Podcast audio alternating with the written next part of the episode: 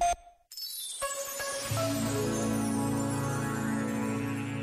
Nem sempre é fácil escutar a clareza das palavras do Papa Francisco, principalmente quando nos sentimos cheios de razão e de vontade de apontar as culpas aos outros.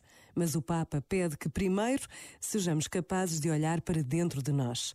E lembra-nos que até parece que os problemas vêm sempre de fora e passamos o tempo a repartir as culpas.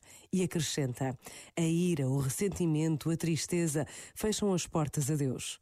Por vezes, basta a pausa de um minuto para optarmos por fazer diferente, silenciar ressentimentos, tristezas, optar por não dizer palavras que ferem e assim abrimos as portas a Deus.